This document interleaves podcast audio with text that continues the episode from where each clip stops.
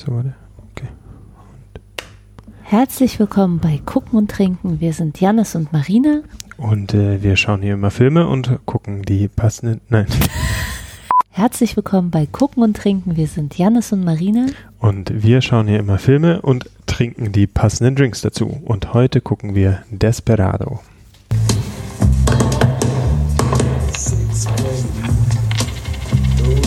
What do you want? Beer? All I got is piss warm chango. That's my brand. Cheers. Cheers.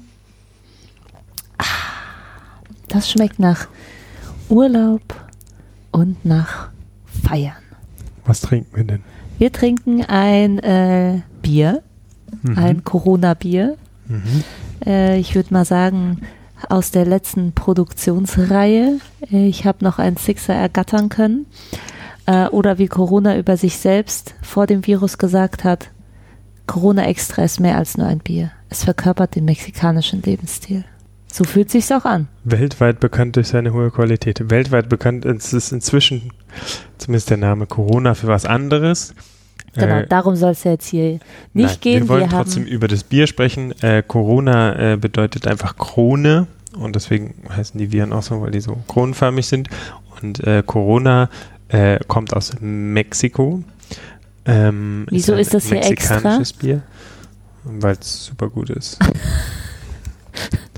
In, äh, in Mexiko heißt es, glaube ich, teilweise Coronita extra, aber extra ist aber es es gibt es in Mexiko, es ist nicht so wie Es der ist Döner, in, der nein, deutsche nein, das Döner. ist das meistverkaufte Bier in Mexiko. Ach so, oh Ja, Gott, ja. krass. Oh Gott. Was soll das? Ah, das fängt ja schon gut an. Corona ist das meistverkaufte Bier in, äh, in Mexiko. Und es stimmt gar nicht. In, äh, es heißt teilweise Coronita Cerveza, falls ich das jetzt falsch ausspreche. ähm, und ähm, wird eigentlich von der Modelo Brauerei oder Modelo Group gebraut. Ähm, steht auch in Deutschland drunter, gebraut unter Lizenz von Cerveceria Modelo.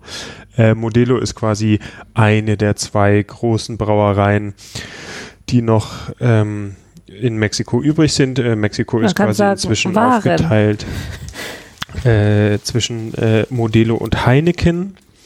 Ähm, äh, genau, äh, im Moment haben sie die Produktion eingestellt. Ich dachte erst tatsächlich, weil sie die Marke Corona killen wollen.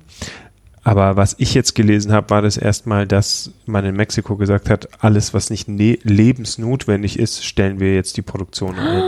Das Also- heißt, die haben einfach Biermangel. Wir hier mit Hefe und Toilettenpapier, die haben Bier. Ja, aber was macht das Bier aus? Beziehungsweise was macht grundsätzlich Bier aus? Was ist Bier? Was denn? Naja, Bier wird erstmal gebraut aus äh, Wasser und Gerste und Hopfen und so. Das ist auch irgendwas Vergorenes, ne? Man trinkt ja immer irgendwas Vergorenes. Ja, ja, ja, Okay. genau. Und ähm, was quasi das mexikanische Bier bes besonders macht, äh, ist, äh, hier ist jetzt noch Mais drin, beziehungsweise teilweise auch äh, Reis und Ascorbinsäure und sowas.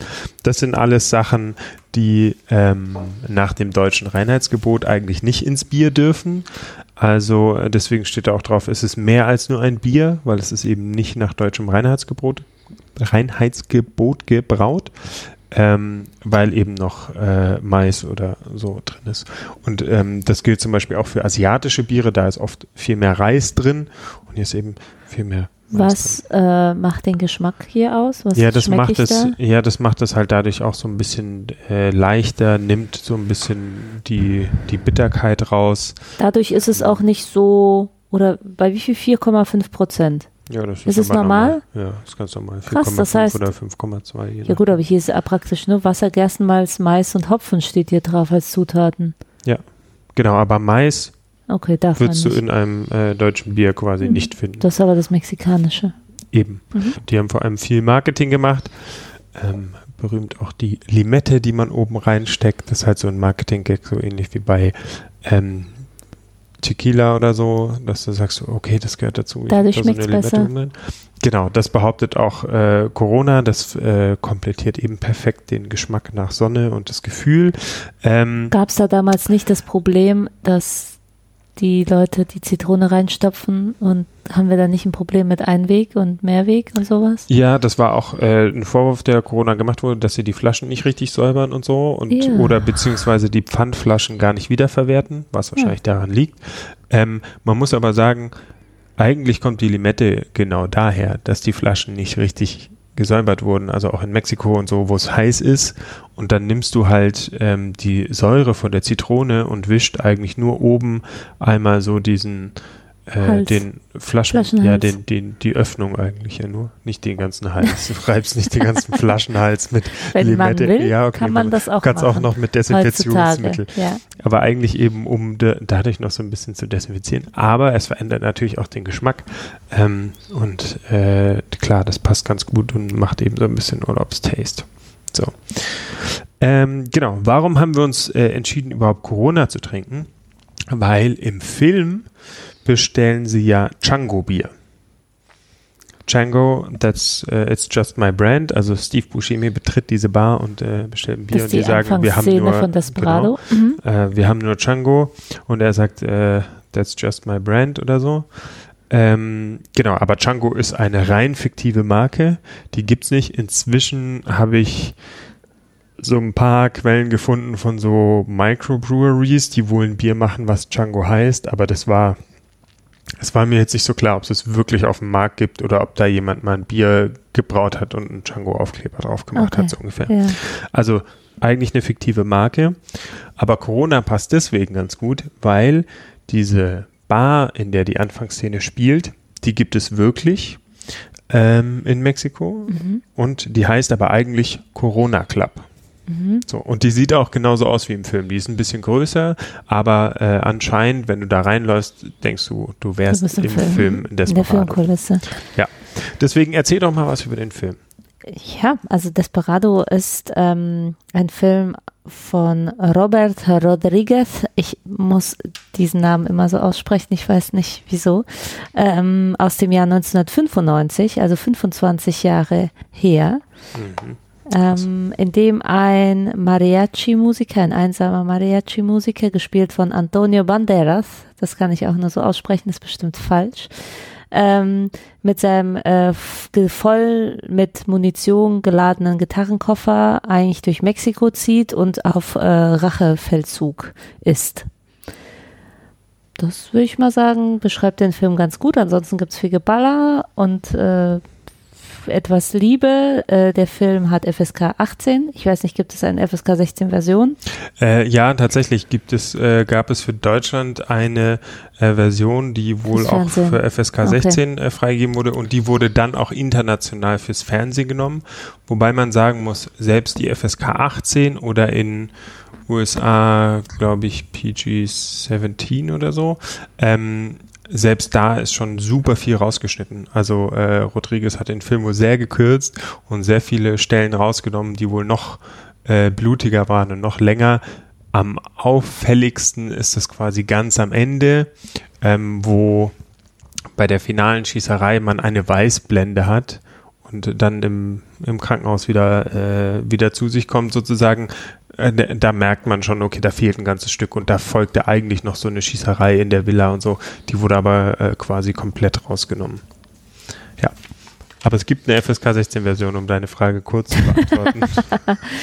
Genau, also das hat jetzt, glaube ich, für die, die den Film nicht gesehen haben, ähm, beschreibt, besch, besch, beschreibt es doch ganz gut. Es wird viel Bier getrunken, weil wir öfters in Bars sind ähm, oder, oder es sich, dreht sich immer um Bars, äh, das Geschehen, weil natürlich auch äh, die fiesen Gangstertypen, die sind äh, äh, in den Bars und machen da in Hinterzimmern ihre Geschäfte und äh, die Guten sind eigentlich nie in Bars, außer sie bringen die Schlechten um.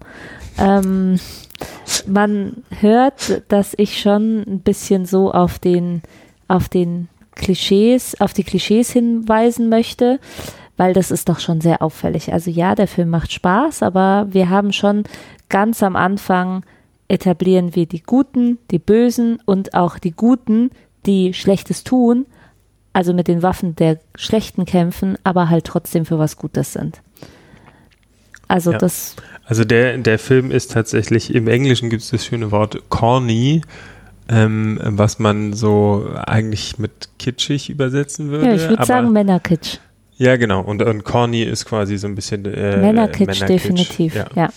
Ähm, und das macht Wahrscheinlich schauen das sich Männer an und denken am Ende, sie haben was Romantisches gesehen. Oder? Wie er seine Waffen streichelt. Ist Ja, und äh, wie er Selma Hayek streichelt und danach gleich wieder Blut Vor allem, wie verschmiert Selma irgendwo. Hayek ihn streichelt. Okay, das lasse ich jetzt einfach mal so stehen. Aber auf jeden Fall ähm, wird auch ein bisschen gestreichelt, aber eigentlich wird viel geballert. Ähm, und äh, ja, ich, äh, das ist schon, das ist so äh, Mä- Männerromantik, würde ich mal Naja, sagen. also Romantischer was denn- Abend für Männer. Was den Film ausmacht, ist so ein bisschen äh, Style over Substance, wie man im, äh, Was im bitte, was Englischen war das für eine Style Sprache? over Substance, das Ah. ist Englisch. Okay, danke. Ja. Es steht für Stil Ja. über Substanz. Okay. Also ähm, tatsächlich hat der Film eigentlich ja was von einem Comic. Also auch wenn du dir so den Aufbau anguckst, du, du könntest dir den perfekt als Comic vorstellen. So, Mhm. du hast diesen Superhelden mit den Bad Guys und der geht da rum und, Ja. und bringt die alle um und nebenher nimmt, kriegt er noch das Girl. Also es ist wirklich Classic Action Movie und fast schon B-Movie.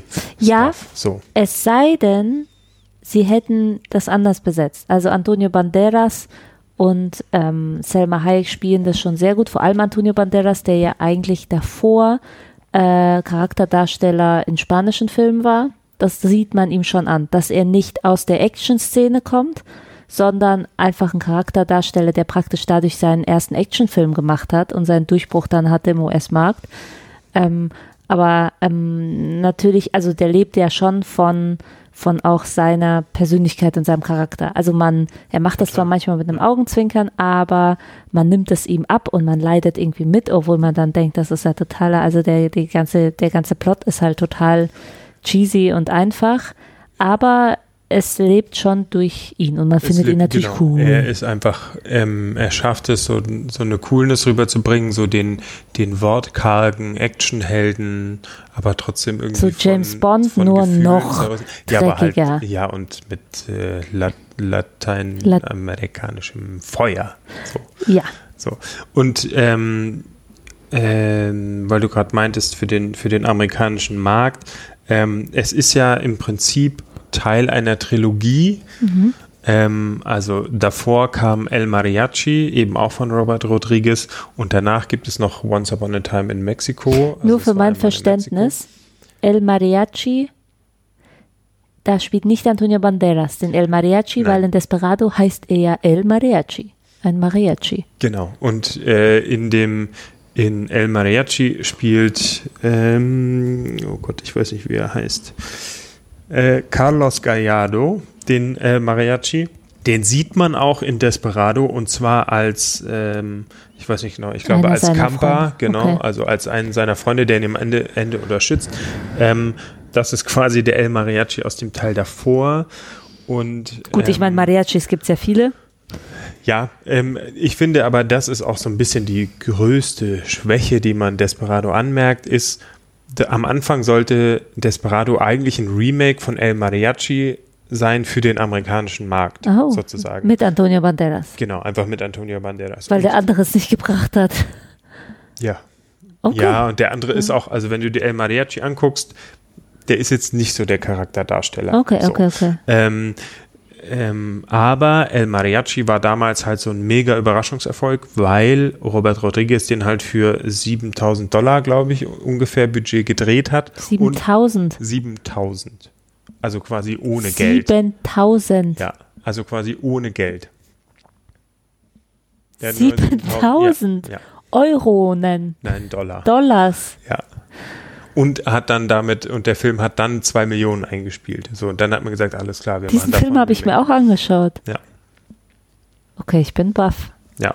Und ähm, äh, aber das merkt man Desperado so ein bisschen an, dass er so ein halbes Remake ist, aber doch die Geschichte weiterspinnt. Und das ist halt auch der größte ähm, Flaw in der, in, also der größte Makel in der Geschichte, weil eigentlich, also El Mariachi ist schon ähm, die Geliebte vom Mariachi wird umgebracht und er rächt sich dafür, indem er den Typen, der dafür verantwortlich ist, erschießt. So.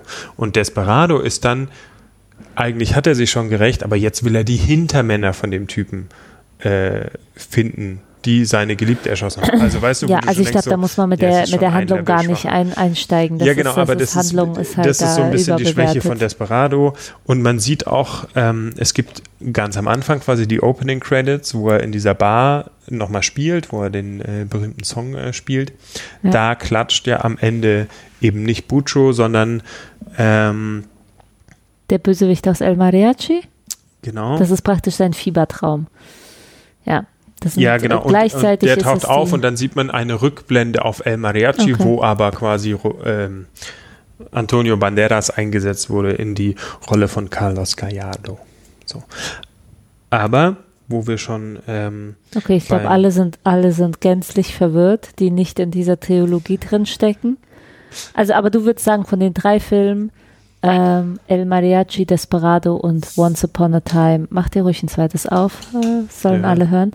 Ähm, und Once Upon a Time in Mexico ist Desperado der, Ist den man sich äh, anschauen soll. ja. Also, Grundsätzlich von naja, na, ich Rodriguez auch oder? Sagen, mh, nein, nicht grundsätzlich von Also Hm. Rodriguez hat schon noch, also From Dusk Till Dawn würde ich jetzt auch empfehlen. Ein Jahr ein später. mehr Horror Sechsen- mag. 96, Genau. okay. Ähm, die Sin City-Filme sind auch äh, Mhm. von Rodriguez gemacht. Und da merkt man halt ein bisschen, äh, Rodriguez hat immer diesen Style over Substance so ein bisschen. Ne? Also sehr stilisierte Sachen.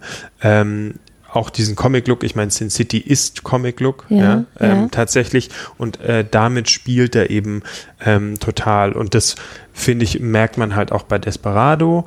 Und deswegen ähm, würde ich den auch em empfehlen, wie viel der umsetzt. Weil auch Desperado hatte nur ein Budget von 7 Millionen Dollar.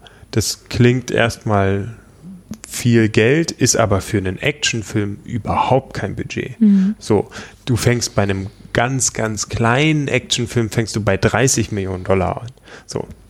Und äh, Rodriguez hat es halt geschafft, einen 7 Millionen Dollar Film so aussehen zu lassen, als hätte er Budget für 30 Millionen gehabt. Wie hat er das geschafft? Ähm, das hat er mit ganz vielen äh, Tricks geschafft. Also zum Beispiel äh, Steve Buscemi und äh, Cheech Martin, der, der Barkeeper, ähm, der Barkeeper in der Bar, ähm, die konnte er sich jeweils nur für sechs Tage leisten Ha? am Set. Das, ist, das Und- sind sehr realistische. Das jetzt sind wir mal richtig. Genau, und deswegen hat er ganz schnell alles mit denen gedreht und deswegen sieht man zum Beispiel in der, bei der Schießerei ist äh, Cheech Martin äh, die meiste Zeit ja hinterm Tresen versteckt. Du Ja. siehst ihn gar nicht, weil er nicht mehr da war, als Ja. sie äh, den entscheidenden Teil quasi äh, gedreht haben. Dann ähm, haben sie, äh, das hat Antonio Banderas hinterher erzählt, wenn sie da über die Dächer springen, ja. die hatten halt nicht irgendwie so einen professionellen Stunt-Operator, sondern da kam einfach ein Typ aus dem Ort, der halt so einen Baukran hatte. Und äh, an dem hat er halt irgendwie das Seil da äh, befestigt und sie damit rübergezogen. Antonio Banderas ist wohl dreimal gegen die Hauswand geklatscht dabei, bis er es wirklich rüber geschafft hat. Ähm, und in dem ganzen Film tauchen eigentlich nur drei verschiedene Stuntmen auf oder so und die muss Antonio Banderas ungefähr, ähm, weiß nicht wie oft, ich glaub, 30 Mal. 30 Mal äh, jeden äh, umnieten. Man sieht es auch, weil irgendwann die Kostüme immer abstruser sind. Also deswegen tragen die die ganze Zeit Sonnenbrillen. Irgendwann haben sie eine total strange äh, blonde Perücke und so. Und irgendwann merkst du, Moment mal, den hat er doch schon mal, hat er den nicht in der ersten Bar schon erschossen so? Ja. Und er hat halt einfach drei Stuntmänner genommen. Also grundsätzlich merkt man das natürlich, wenn man sich das so einmal anschaut, nicht. Also ich finde auch die ganzen Action-Szenen sind die, die mehr oder weniger am glaubwürdigsten sind von dem ganzen Film, ne? Genau, Also, und das ist cool. Das Ja. ist so das, ähm, das Beeindruckende. Und ähm, das hat, glaube ich, auch diesen Film ausgemacht und das hat Robert Rodriguez ausgemacht. Der hat halt so eine ganze Generation an Filmemachern geprägt ähm, mit diesem ähm, du brauchst kein Geld, um einen geilen Film zu machen. So, und deswegen würde ich auch sagen, El Mariachi ist auch interessant anzusehen, weil ähm, was Rodriguez gemacht hat, ähm, und das erzählt er eigentlich auch in dem DVD-Extra und auch In dem was bitte? in dem DVD-Extra. Man muss sagen, Jannis hat sehr viele DVDs gebunkert. Äh, die sind mittlerweile in den Keller gewandert. Und äh, da sind ähm, viele seiner heißgeliebten DVDs mit Extras und allem. Und jetzt hat er extra für die Aufnahme natürlich die DVD hochgeholt. Und was war drin? Das Beste aus dem Film, der Soundtrack. Und ja, nicht die DVD. ich äh, CD und DVD verwechselt. Aber tatsächlich war das, glaube ich, eine meiner aller, allerersten DVDs. Ich glaube, es war, ich weiß nicht, Mhm. Wann ob ich Pulp Fiction gesehen? vorher hatte oder sogar 15? den. Mit 15 habe ich den Film zum Ganz ersten Mal groß. gesehen. Und äh, ich fand das natürlich mega cool. Wie, wie konntest du dir mit 15 eine DVD ab 18 kaufen? Das war das Coole, dass ich, äh, ich habe die irgendwie auf dem Flohmarkt, äh, weißt du, auf so Flohmärkten, wo dann so DVDs verkauft werden. Und da konnte ich die dann einfach kaufen und die haben nicht nach dem Ausweis gefragt. Lifehack. Für ja, 15-Jährige, die sich Oh, geil. Filme ab 18 kaufen Also wollen, auf einfach dem, auf dem Flohmarkt Entschuldigung, ich habe dich unterbrochen. Du hast von dem DVD extra gesprochen. Genau, und da erzählt er so ein bisschen, wie er das gemacht hat, also ohne Geld äh, sowas zu dr- drehen. Mhm. Und ähm, Rodriguez hat halt so ein bisschen, der hat halt quasi auch bei dem ersten geschaut, okay, was habe ich zur Verfügung Mhm. an zum Beispiel an Locations, habe ich ein cooles Apartment, habe ich eine Bar, habe ich wo habe ich ein cooles Auto, was habe ich und hat dann darum quasi erst das Skript geschrieben und nicht umgekehrt. Ja, krass. So. Und ähm, deswegen auch so Rebel Without a Crew ist so ein bisschen sein, sein Manifest. Und äh, tatsächlich macht auch Rodriguez einfach wahnsinnig viel selber. Der dreht selber, führt selber Regie, schneidet selber, ähm, schreibt das Drehbuch und ähm, äh, ja, macht am Ende auch Schnitt. Darüber spart man auch. So. Und du siehst auch, wie oft er schneidet. Das hat ja schon so Musikstil, äh, Musikvideo-Elemente. Aber du merkst auch, Moment, der ist währenddessen immer mit der Kamera woanders hingelaufen. Also darüber spart er auch. Der hat trotzdem nur eine Kamera. Der hat sich nicht Was mal heißt eine, mit der Kamera woanders hingelaufen? Was heißt das? Naja, normalerweise drehst du ja einfach eine Szene dann zum Beispiel aus mehreren Einstellungen. Aber das heißt, du hast drei Kameras so, da stehen ja, ja, und verstehe. Mhm. äh, die drehen gleichzeitig. Und du Und merkst dann aber ganz schneidet man oft, hin und her. Mhm. Genau, und du merkst aber ganz oft, nein, nein, der Das hatte nur eine eine, Kamera und der hat da reingeschnitten. Weil es gab da ja noch keinen Digitalfilm.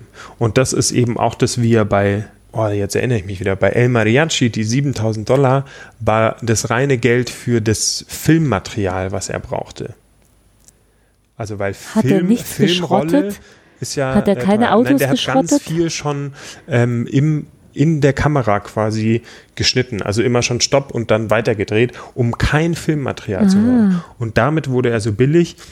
Und deswegen äh, ist Rodriguez auch einer der ersten, die komplett auf digitalen Film gewechselt haben, als in Hollywood noch so ein bisschen äh, äh, Streit war, "Hö, macht man jetzt alles digital, hat Rodriguez gesagt, hey, ich spare voll Geld, natürlich mach sofort digital. Und deswegen war Sin City zum Beispiel einer der ersten Filme, die komplett digital gedreht wurden, im Greenscreen und so weiter, weil er gesagt hat, ich, ich spare Geld. So. Und das unterscheidet ihn so ein bisschen von seinem besten Freund Quentin Tarantino, der ja hier auch eine Gastauftritt hat. Und Quentin Tarantino ist ja eher so ähm, bei, ähm, der kehrt immer wieder zurück zu 9 mm. Wie hieß äh, der Western von äh, Hateful Eight? Ähm, Da hat er ja extra wieder im Kinoformat gedreht und so. Und ähm, das würde Rodriguez nie machen, weil er immer so, so Das sind andere Schwerpunkte. cutting edge ist, so ein bisschen. Und kann man sagen, du bist ein Rodriguez-Fanboy?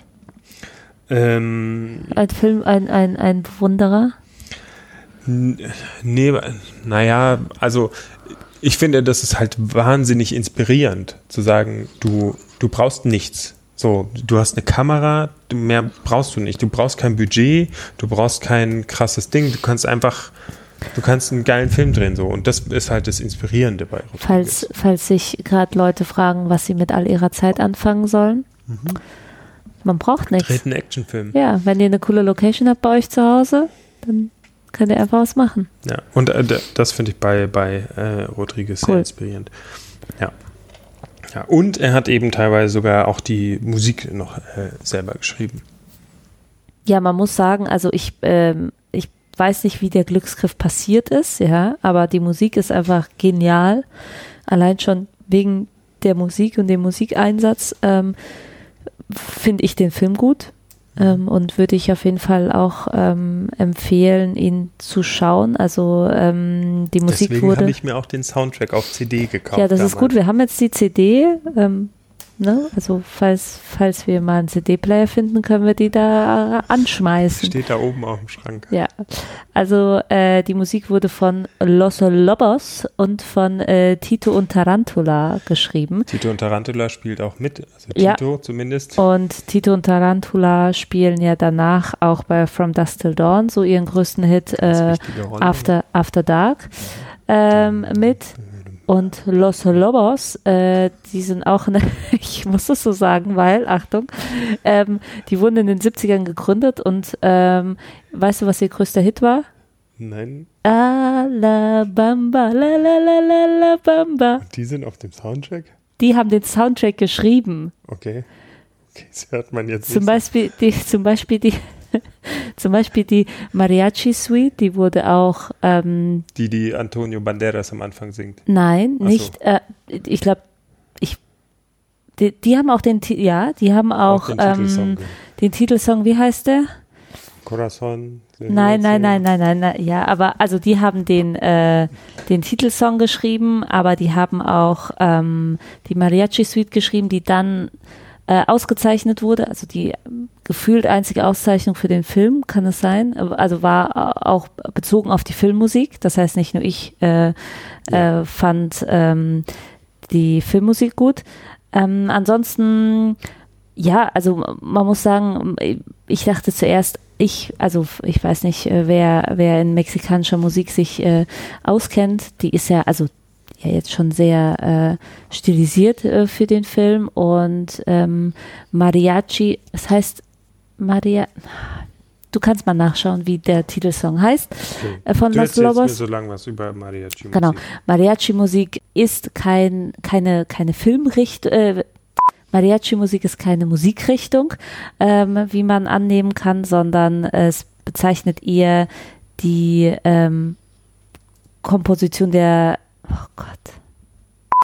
Mariachi ist keine Filmmusik, wie man meinen könnte. Maria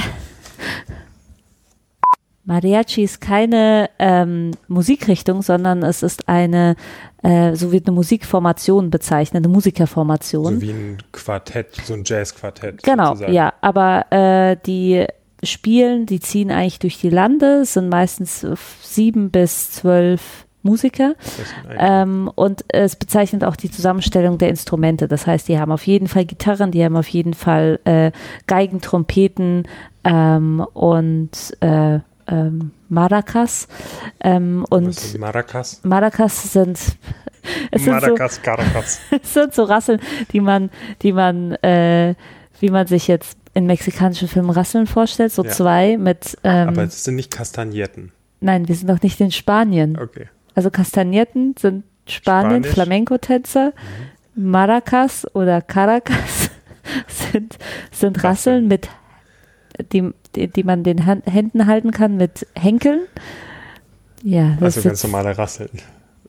ja, ich weiß nicht, was, was du unter ganz normaler Rassel, aber Wie sieht für dich eine normale Rassel aus? Hat die keinen Henkel? Für mich sehen gerade normale? Rasseln, ma, normale Rasseln sehen bei mir gerade aus wie Kinderspielzeug. Okay, Deswegen keine Ahnung. Ähm, genau, und Mariachi-Musiker spielen ähm, äh, eigentlich die Volksmusik aus der Region. Ähm, das heißt, man kann es gar nicht so als Musikrichtung bezeichnen. Da sind sehr viele Musikrichtungen natürlich mit, mit äh, ähm, drin. Ähm, Mariachi könnte man auch sagen, dass sie hier heißen, äh, also die, der Ursprung ist nicht ganz geklärt, aber man könnte sagen, es kommt vom englischen Marriage, also Hochzeitsformation, die auf Hochzeiten gespielt haben. Meistens haben die auch große Sombreros an oder was heißt meistens, einige haben auch nicht. Die haben eine bestimmte Kleidung, eben diese Weste, äh, die auch Antonio Banderas natürlich abgewandelt trägt und äh, so Cowboy-Stiefel. Skorpion. er hat natürlich eine Skorpion, genau. Cowboystiefel ist sehr praktisch im Bett mit Salma Hayek. Hat er die an? Nein, man sieht doch dann, wie er mit diesem Rädchen Ach so, ja, okay, gut. Ähm, ja. Also das kann man zu Mariachi-Musikern sagen. Er ist ein Mariachi, aber offenbar kann er eigentlich nicht als, er ist ein sehr einsamer Mariachi, weil man kann keine, man kann, man kann eigentlich nicht, man kann nicht alleine auftreten, das geht doch nicht. Ja, Deswegen ruft er am Ende seine Freunde an. also die Musik, super, kann man sich auch ohne den Film anhören. Äh, man muss auch sagen, auch Inside, äh, ähm, Janis will sie gleich abspielen. Äh, kleiner Insight, ähm, war bei uns auch ausschlaggebend äh, für unsere Hochzeitsmusik. Äh, Wir hatten eine Mariachi-Formation. Wir hatten eine. Mariachi-Formation, ja, ähm, und äh, die haben der für uns auf der Marriage und ähm, man muss sagen, wir, uns war wichtig, dass, dass die Musik irgendwie alle begeistert, alle durch alle Altersstufen und das haben sie auch geschafft. Und äh, wir hatten den, wie heißt die, den Song? Canción del Mariachi. Genau so ist es. Und der wurde von Los Lobos geschrieben, richtig? Weil das habe ich jetzt nicht nachgeschaut. Okay. Aber bestimmt. Genau, also Los Lobos und Antonio Banderas. Genau. Äh, ich würde auch sagen, das ist zum Beispiel noch ein Unterschied von Rodriguez zu Tarantino, während Tarantino ja in seinen Soundtracks ganz oft bekannte Popstücke schon nimmt.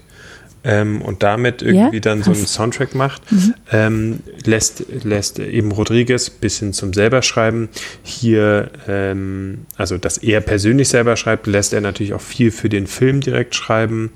Ähm, oder und baut die Musik nochmal ganz anders ein, ne? Also bis hin zu Tito und Tarantula, beziehungsweise Tito ist Teil des Films. Ja, und Äh, am, an, die Anfangssequenz und die Anfangssequenz Genau, ist wie ein Musikvideo. Also das Ja. ist das Musikvideo Das ist eigentlich, das ne? Ja, Musikvideo, wenn man äh, ähm, sich äh, den Canción de Mariachi, El, del Mariachi anschauen möchte, das ist äh, die Anfangssequenz des Films. Genau, und äh, das unterscheidet ihn so ein bisschen von, äh, von Tarantino. Was beide eint, ist ihr, ihre enge Zusammenarbeit mit den Weinstein Brothers. Äh, da sah Rodriguez auch nicht immer ganz glücklich aus, zumindest. Was heißt, er war nicht, glück- sah nicht glücklich aus? Naja, also ähm, äh, Weinstein ähm, gehört ja quasi Miramax und ähm, danach auch Weinstein Company und Miramax hat einen Großteil der, ähm, der Rodriguez und auch der Tarantino-Filme gemacht und äh, veröffentlicht. Finanziert. Quasi, finanziert, produziert. Ähm, genau, und ähm, äh, Rodriguez wusste auch von einem äh, Opfer von Weinstein, nämlich von Rose McGowell, weil mit ihr war er lange zusammen. Und ähm, äh, sie erzählt, dass sie eben 97 von Weinstein vergewaltigt wurde. Und das hat sie auch Rodriguez erzählt. Und äh, Rodriguez sagt, er hat sie nämlich dann in Planet Terror als, äh, als Hauptperson, als, als, wie sagt man nicht, ja, als Hauptperson, Hauptdarsteller. gecast- Hauptdarstellerin, danke, äh, gecastet und meinte, dass es so war, so sein äh, Fuck you gegen Weinstein, weil Weinstein sie eigentlich auf eine schwarze Liste gesetzt hatte, von wegen, die darf nicht mehr spielen, so, weil die so ein äh, Okay. Agreement unterschrieben haben. Und ähm, also ich habe mir das Statement von Rodriguez durchgelesen, das ist schon so sehr so. Ich, ich, ich, ich habe damals dann, ich habe äh, Rose quasi geholfen, sich zu rächen an Weinstein und ich habe Okay. da, weil, so, und da ist ein bisschen sehr viel Ich in dem Statement und ähm, Rose widerspricht dem auch so ein bisschen, weil sie zumindest mal einen Tweet geschrieben hat, also das Hashtag war, ähm, warum Why didn't you speak up, so ungefähr. Und äh, sie hat geschrieben, ja, weil mein Partner äh, seinen Film an meinen Vergewaltiger verkauft hat. So. Ja. Und da weiß man nicht so genau, war schon vorher klar, äh, also wer wusste da Die was? sind ja auch nicht mehr zusammen. Die sind auch nicht mehr zusammen.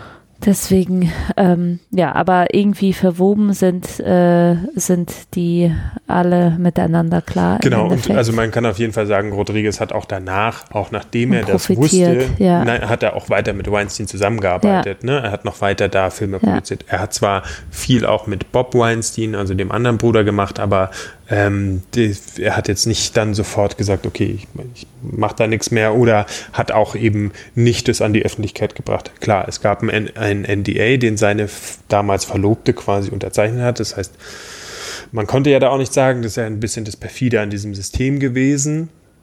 Aber NDA? ähm, Non-Discl- Non-Disclosure Agreement, also eine Schweige, Schweigevereinbarung. Vereinbarung, okay. Ähm, wie kommt das eigentlich, dass man, also kommt das, äh, dass man Tarantino und Rodriguez vergleicht, weil sie Freunde sind äh, oder weil die Stilrichtungen der Filme ja auch ähnlich sind? Also man sagt, oh, ich mag Tarantino und Rodriguez Filme, sagt man ja so. Ne? Naja, also es Wer hat von wem gelernt oder war das eine beidseitige Entwicklung? Ja, das, mh, das weiß ich gar nicht so ganz genau. Ich glaube, Rodriguez, das, das weiß ich nicht genau, weil man muss schon sagen, die beiden werden ja mehr oder weniger gleichzeitig groß. Ja. Ne? Also Pulp Fiction ist 94, Desperado 95. Ja. So.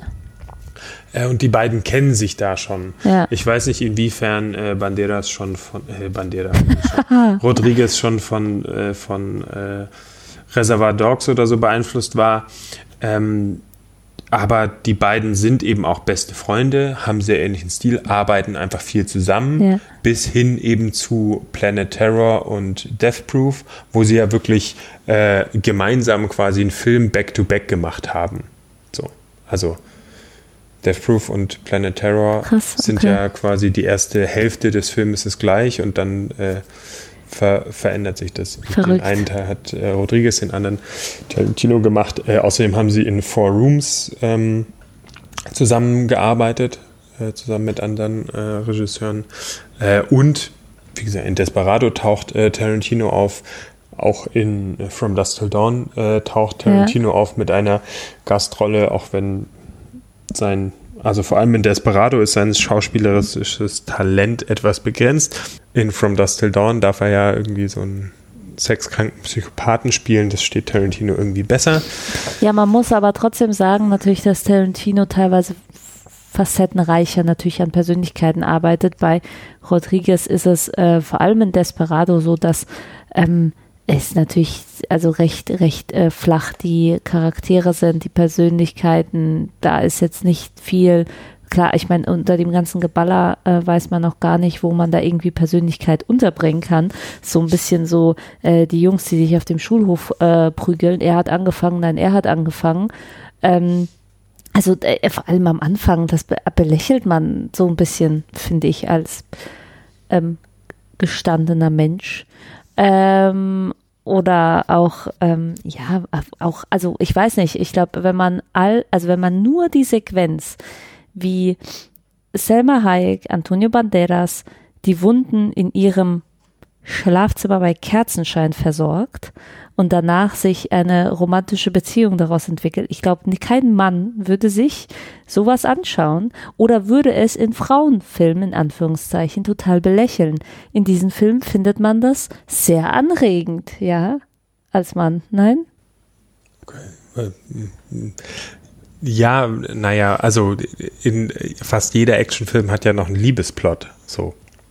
Und der ist meistens immer so platt. So, sie macht einmal die Wunde und haha, und dann äh, küsst man sich. So, so, äh, so läuft es ja. Ach so, ja gut, ja, dann müssen wir den Film nicht besprechen, wenn Nein. das halt immer so ist. Naja, das ist halt wirklich Standard-Action-Plot und man merkt schon, also äh, Rodriguez macht halt sehr viel so eben B-Movie, er orientiert sich sehr so an so Spaghetti-Western auch. Ja, man kann sich äh, da, ich habe dann irgendwann mal aufgehört zu fragen, wieso treffen die sich jetzt da? Wieso hat der, hat er ihn jetzt angerufen? Die ganze Zeit verfolgt er ihn und hat nicht, und dann hat er plötzlich seine Nummer und ruft, ruft praktisch die Hintermänner an, um sich mit ihnen ein bisschen das Geballer zu geben. Hä, wer ruft wann? Antonio Banderas, der geht ja die ganze Zeit in Bars und er schießt Leute, weil er auf der Suche nach dem Butcho ist. an? Ja. So.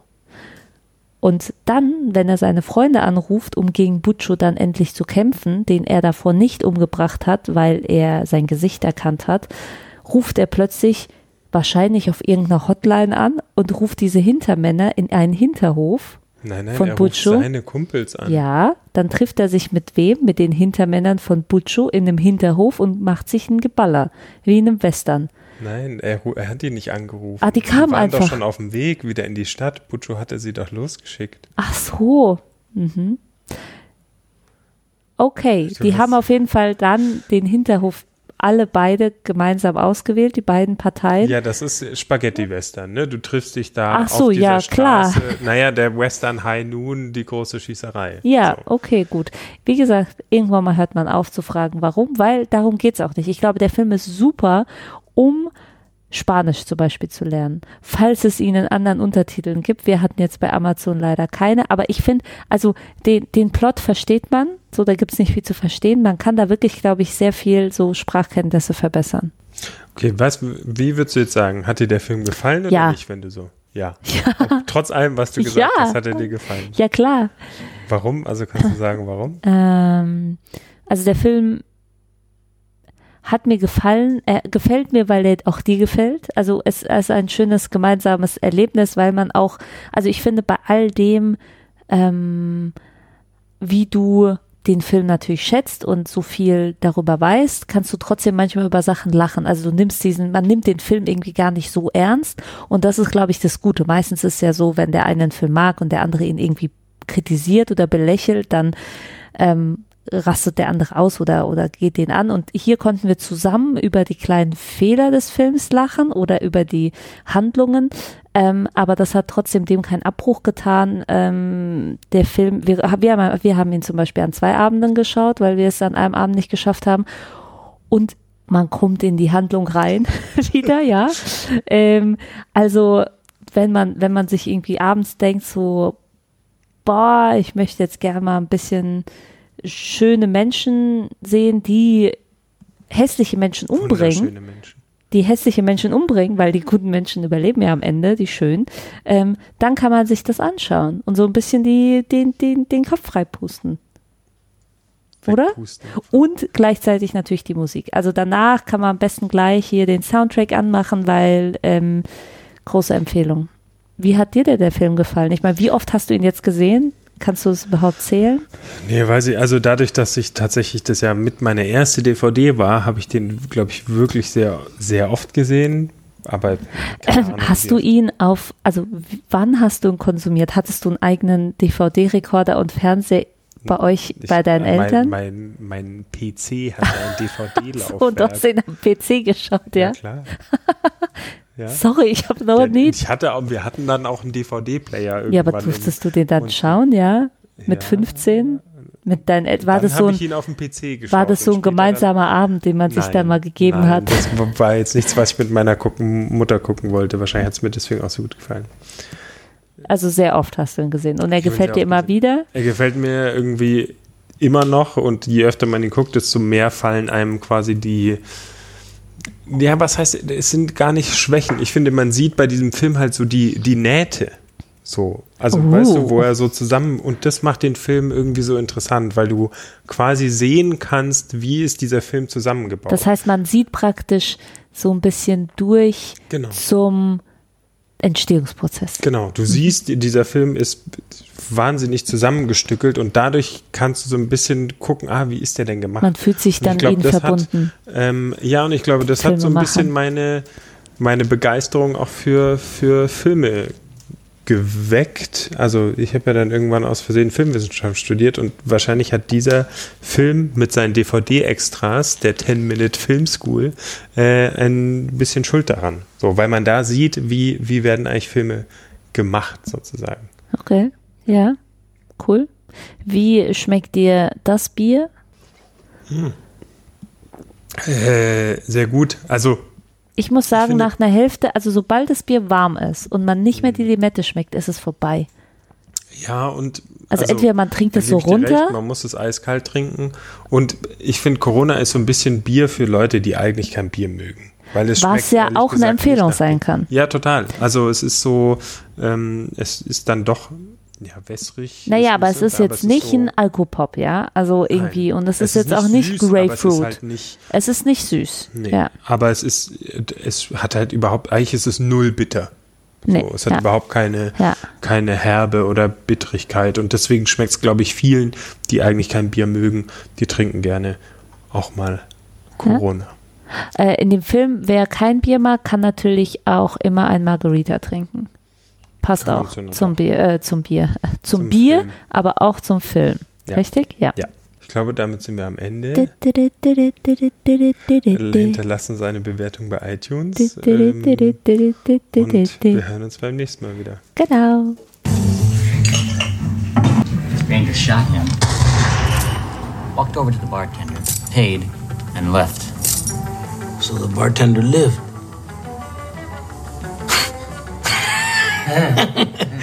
the bartender never gets killed.